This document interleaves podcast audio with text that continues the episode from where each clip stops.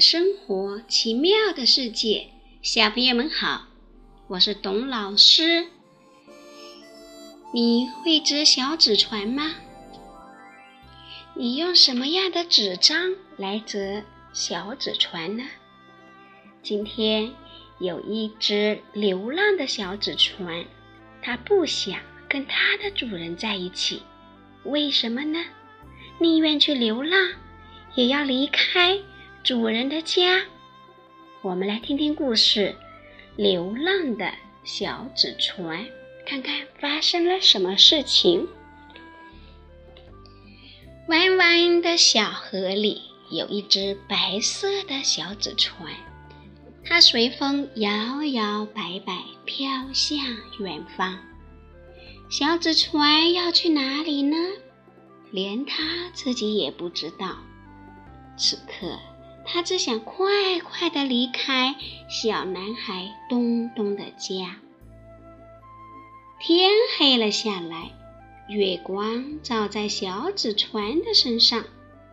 小纸船在一块礁石旁停了下来，想休息一下。这时候，一条小鱼吐着泡泡和他打招呼。你好啊，小纸船。你好，小鱼。小纸船向后退了退，有点害怕鱼儿吃掉自己。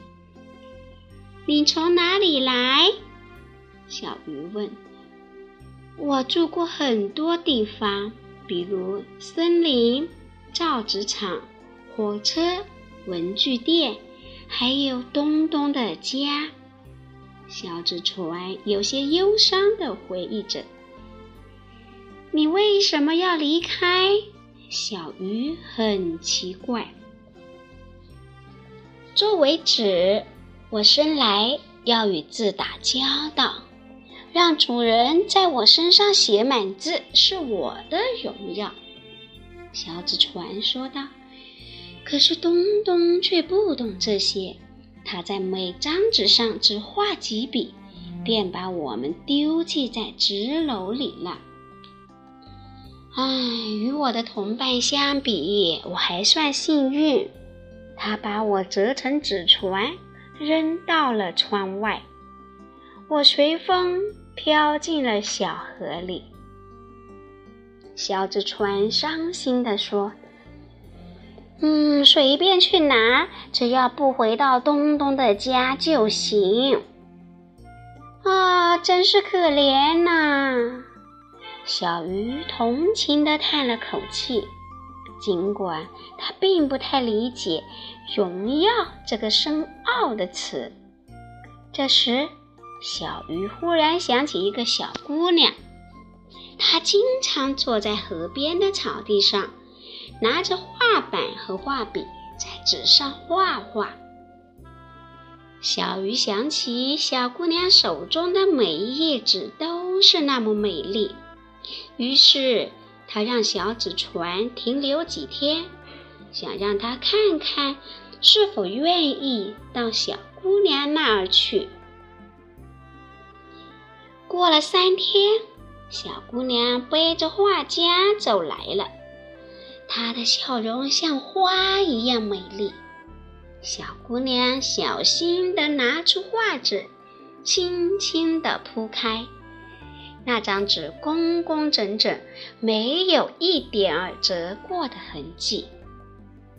她在一张纸上画画，每一张纸都画得满满当当，飘着墨香。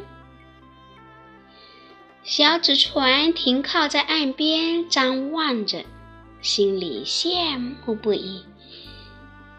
到这儿来吧，朋友。小姑娘身边的纸张看到小纸船，欢快地叫着。风将它们吹得嘶嘶的响。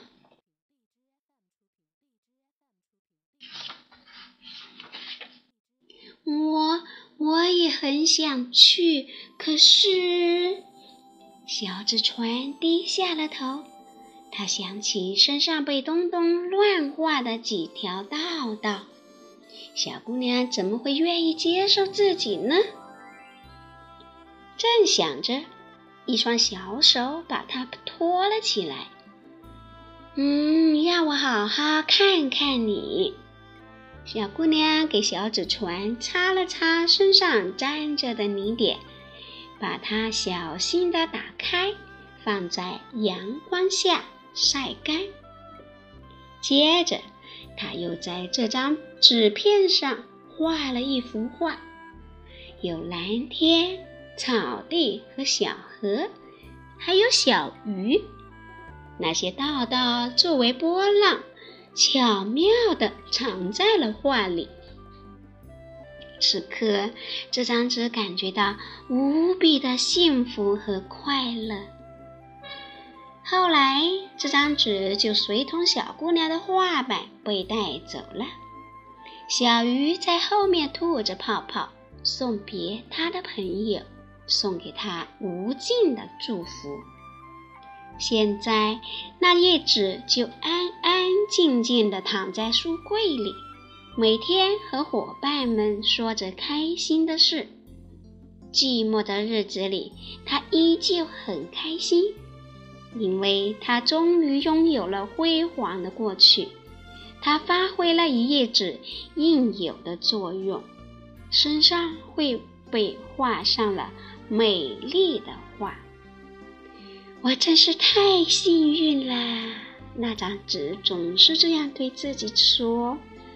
我有一个美好又永久的回忆。